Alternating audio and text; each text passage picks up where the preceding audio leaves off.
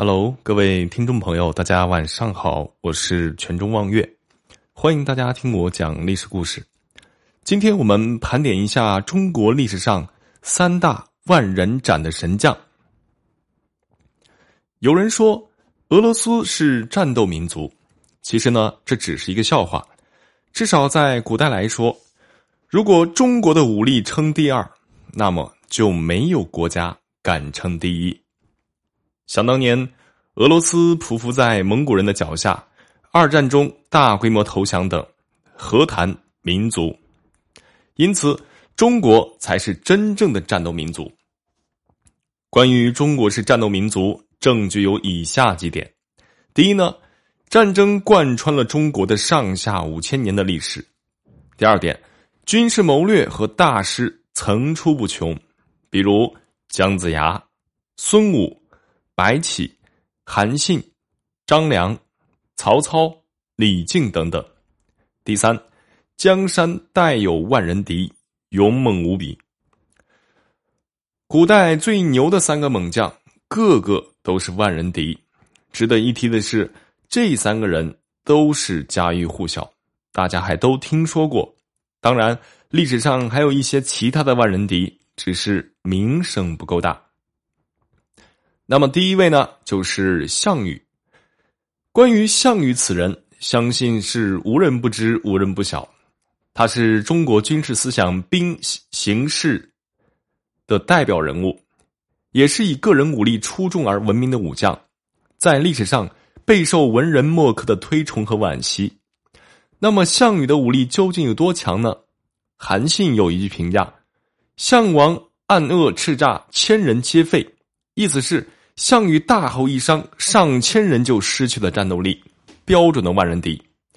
清朝名人李婉芳对其有“羽之神勇，千古无二”的评价。第二名，吕布。吕布是现在内蒙古的包头人，当时这个地方属于汉朝五原郡的九原县。在历史上，吕布被骂为“三姓家奴”，可谓声名狼藉。然而，不可否认的是，吕布属于万人敌，骁勇无敌，时有“人中吕布，马中赤兔”之说。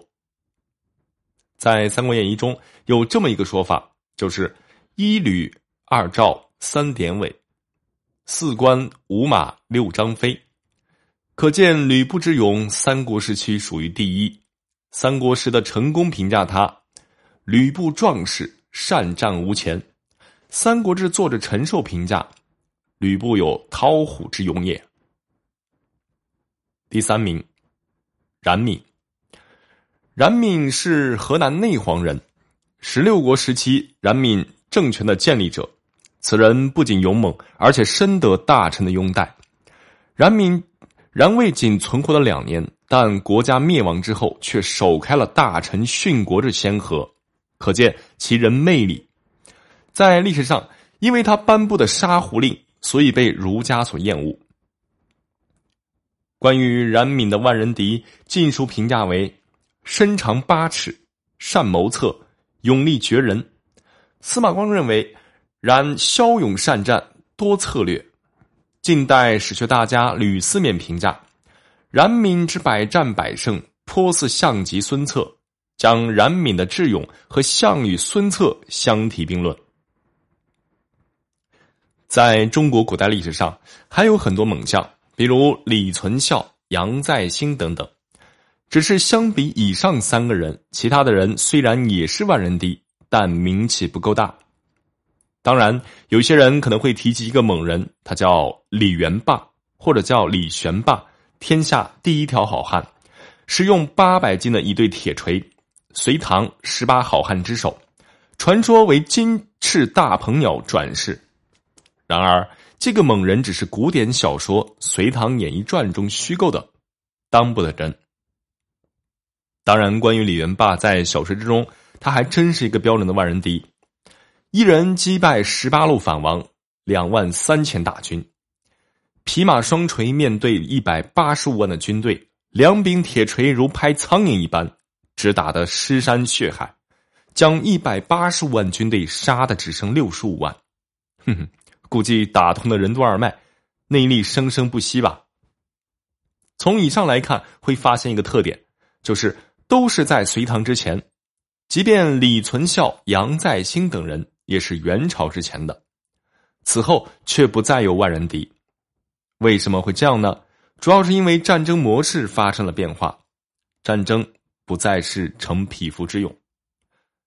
值得一提的是，这些万人敌的存在，也证明了中国古代的战斗民族的名声。